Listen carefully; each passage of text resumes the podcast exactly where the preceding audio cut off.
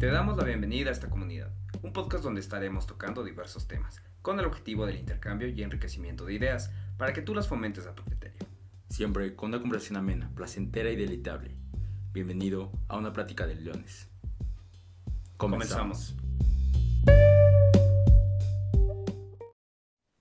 Muy buena gente, bienvenidos a su podcast Una plática de leones.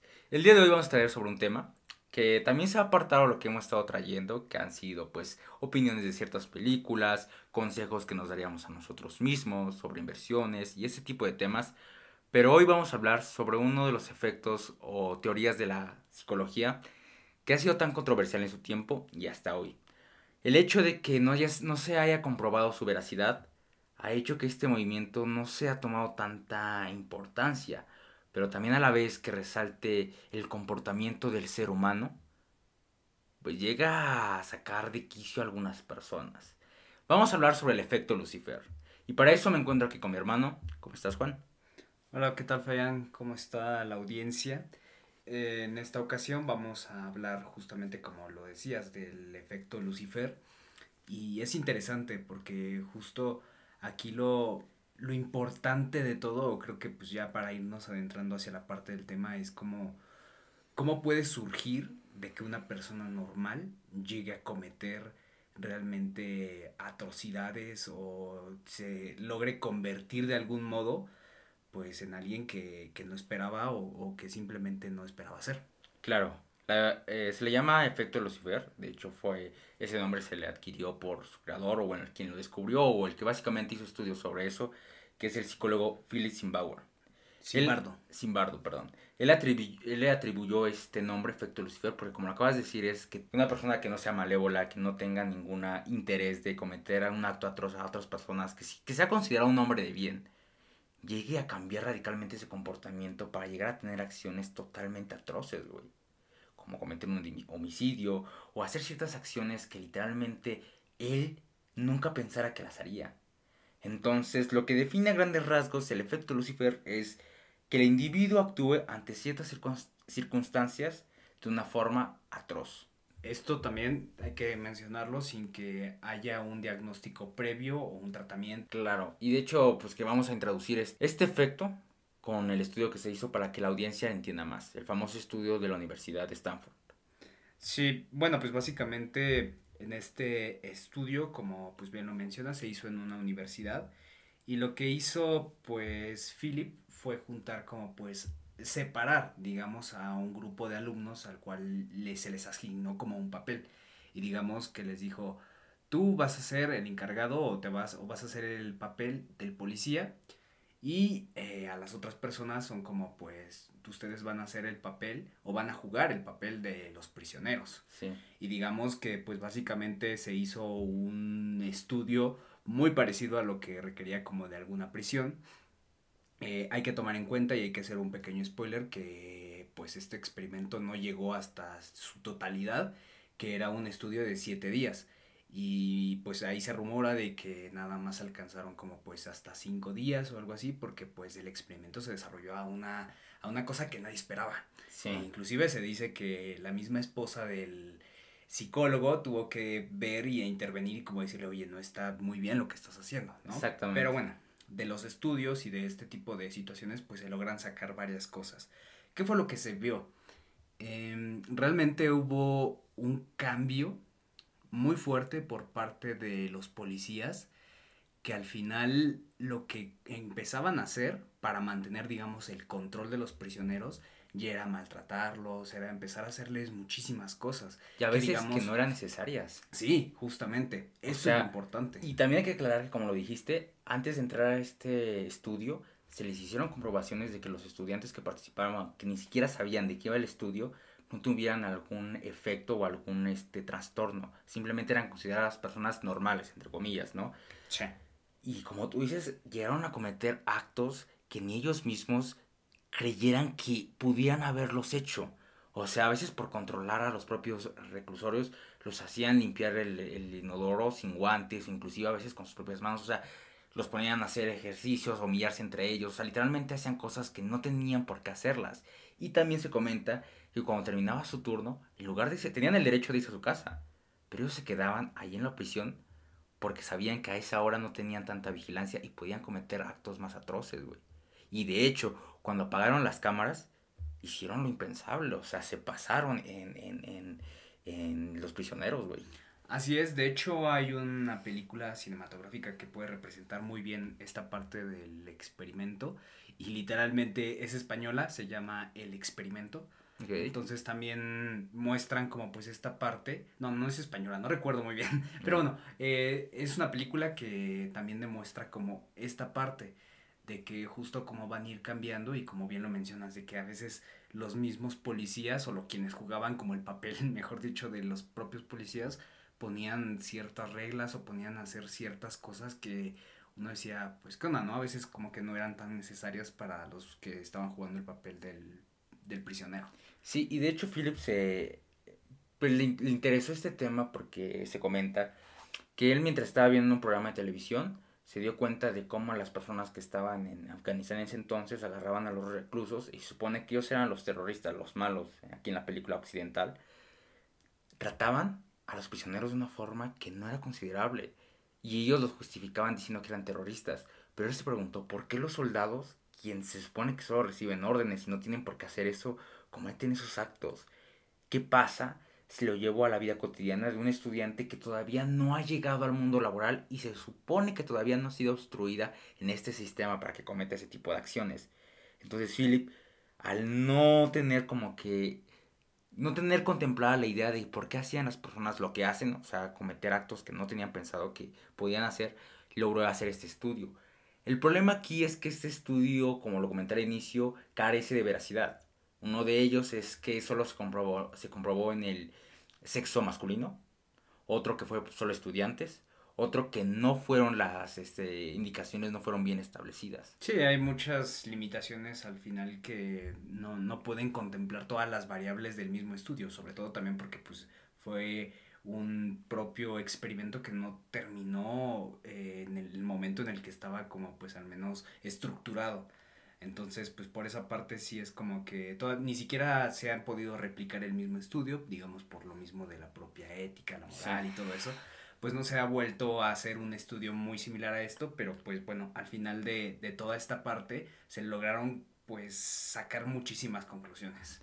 Sí, y de hecho aunque no se hayan hecho estudios indirectamente, como es el caso de los reclusorios en Afganistán, se han dado situaciones en la historia de la humanidad que han tenido una réplica de esto bastante interesante.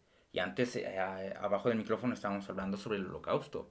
Sí. O sea, Víctor Frank en su libro eh, Un hombre busca un sentido, habla sobre la historia de cómo un reo vive ese tipo de cosas y cómo un hombre que antes era un gerente de banco, al ser simplemente eh, subido para que vea a los, a, los, a los reos sin tener un cargo, llegaba a tener una forma de actuar, güey. Sí. O sea, que se le elevaba porque sabía que era más poderoso que los otros. Simplemente por eso. Cuando antes era el director de un banco, ahora solo por tener un poder, un poquito más de poder que los reclusorios, o sea, Víctor Frank dijo, pues, ¿qué onda? ¿Por qué el hombre actúa de esa forma? Y cierto que estamos en condiciones miserables, pero se supone que debemos apoyarnos en este tipo de circunstancias para poder sobrevivir. A diferencia de que estas personas lleguen simplemente para... Inclusive a veces no tenían la, la obligación o nada, simplemente hacían que los reos fueran a tener problemas, güey. Sí, de hecho, esta parte de la cual mencionas, creo que, bueno, para, para nuestros oyentes, tal vez una de las conclusiones que se logró sacar de este experimento es la parte del, pues, justo como de, de la propia autoridad, ¿no? De cómo un poder te logra dar algo para ti y puede empezar a representar algo y cómo el poder también puede cambiar inclusive al ser humano. Totalmente. Y cómo te puede llevar a que si te sientes poderoso, si tienes tal autoridad, puedes comenzar a hacer como tales cosas porque no tienes una limitación, no tienes límites. No tienes límites. Y bueno, a lo que nos lleva al siguiente punto y es la pregunta que te quería lanzar y también quiero que la audiencia la responda ahí. Y es, ¿la maldad es innata o es aprendida? Para ti la maldad es innata o es aprendida? Maldad. La maldad. Bueno, yo podría decir que es aprendida y que es, sí, también como parte de, de lo que uno puede obtener a través de la propia experiencia y de cómo, pues a partir de sus contextos y cómo se vaya desarrollando, cómo vaya creciendo como persona, digamos desde niño, puede ir viendo ciertas actitudes, observaciones. Ya hemos hablado muchísimo sobre el aprendizaje vicario y cómo pues un, un, propio niño puede ir desarrollando pues tales conceptos, inclusive pues como irse metiendo hacia esta parte como digamos desde la propia maldad. Claro, y ahora me gustaría que el público nos comentara su respuesta antes de haber escuchado la tuya o si concuerda con la tuya. Yo también este, estoy de acuerdo con la, con la que acabas de decir porque no considero que ahorita el ser humano tenga una naturaleza.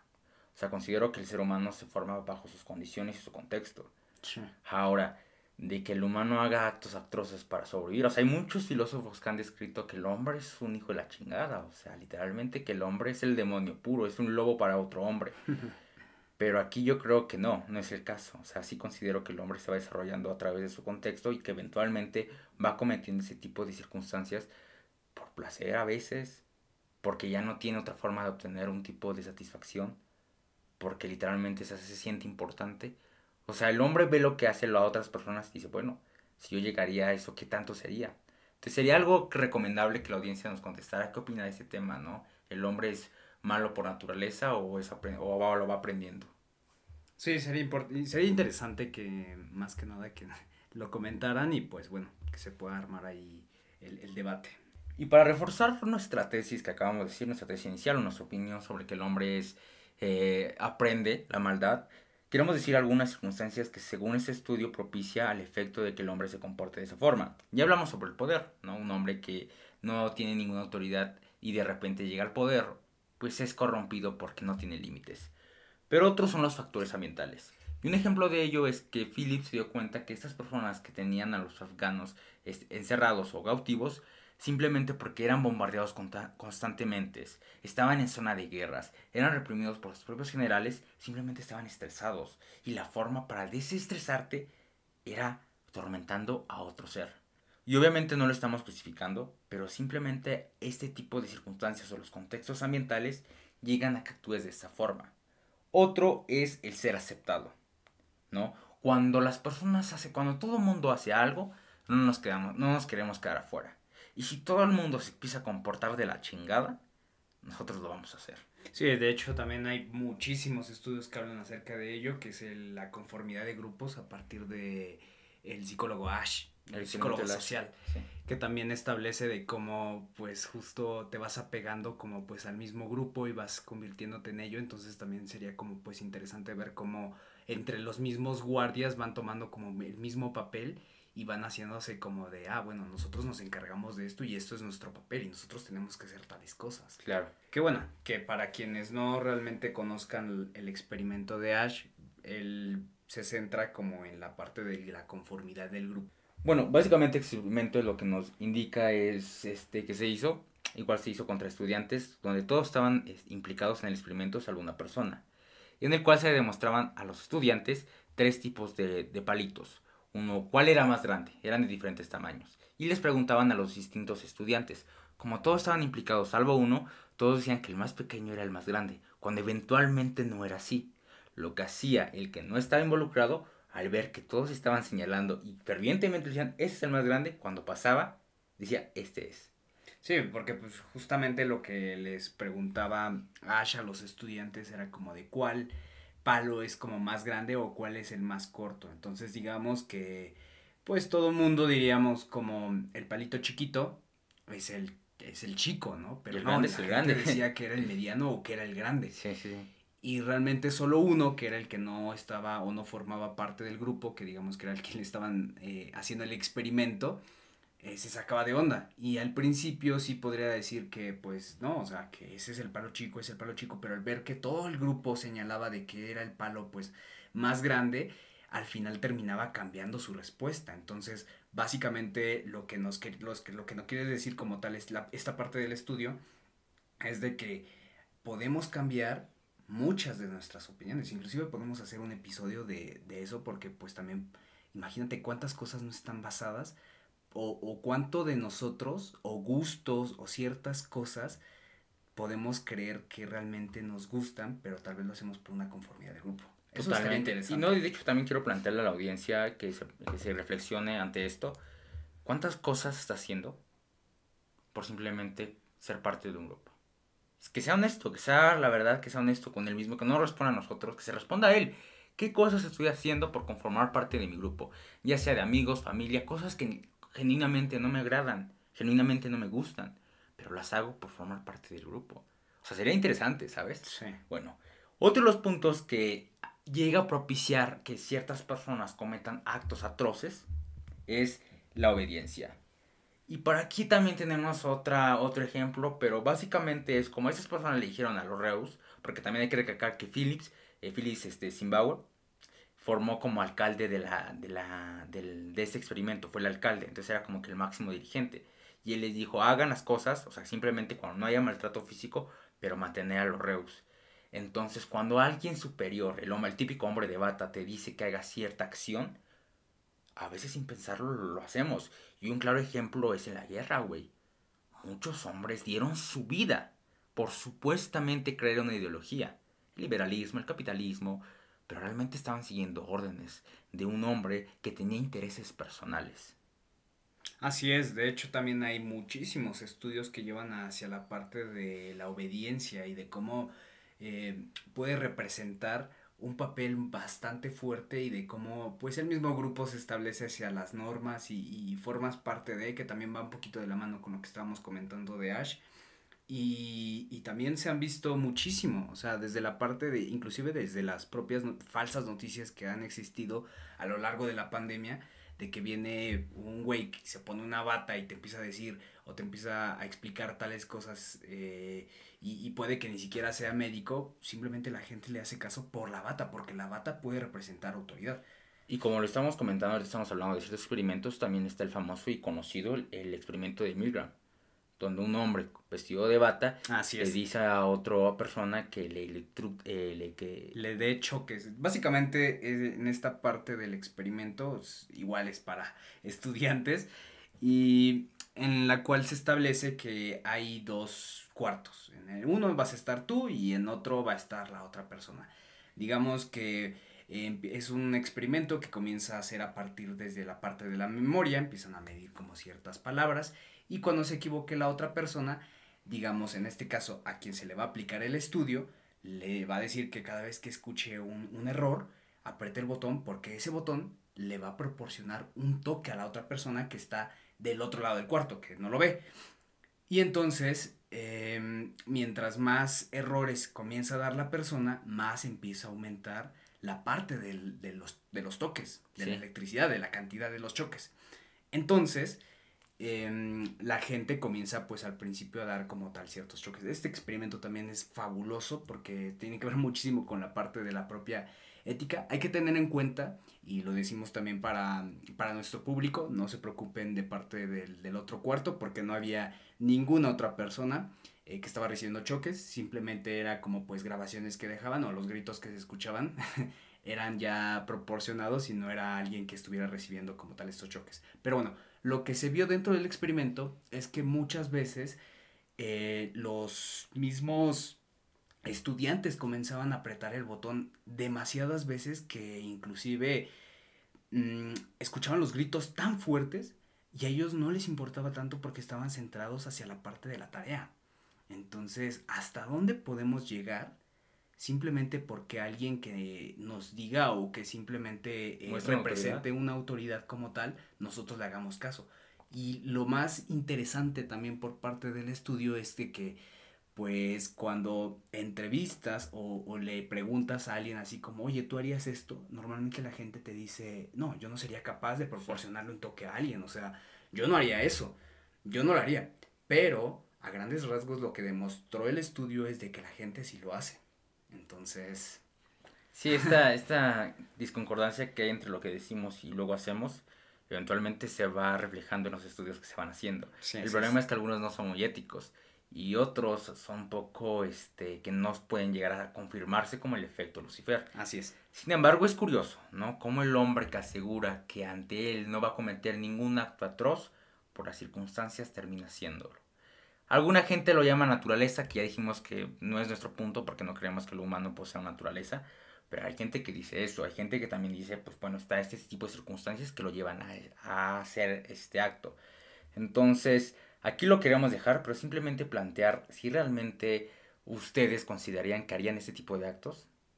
Sí, es, está muy bien porque por esta parte muchas veces decimos que no, no lo haríamos, como ya lo habíamos comentado, en, eh, eh, este experimento que lo realizó eh, Milgram, eh, también está como tal pues planteado, o sea, de que muchas veces decimos, pues sí, yo no lo haría y al final pues sí terminarían como tal haciéndolo, ¿no? Entonces, bueno, lo interesante de todo esto, y recordemos que estábamos hablando del efecto Lucifer, es de cómo un ser humano que tiene conducta o comportamiento normal sin ser como tal antes diagnosticado o algo puede llegar a cometer cosas sádicas, humillantes, inclusive hasta un posible homicidio o algo similar.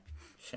Y bueno, hasta aquí el episodio de hoy. Simplemente fue como que una breve explicación de ese tipo de experimentos y, y efectos que llega a tener en el ser humano, que a mí me pareció bastante interesante. Entonces, si les gusta Sí. este tipo de contenido, también coméntenos ahí qué les parece. Sí, podemos también empezar a comentar acerca sobre diferentes experimentos, eh, no solamente de psicología, eh, hay que recalcar que hablamos sobre, sobre esta parte y de que los experimentos están basados, eh, pero también podríamos hablar como de otro tipo de cosas. La otra vez intentamos hablar algo sobre la parte de la física, ¿no? Sobre la ley de Murphy, sí.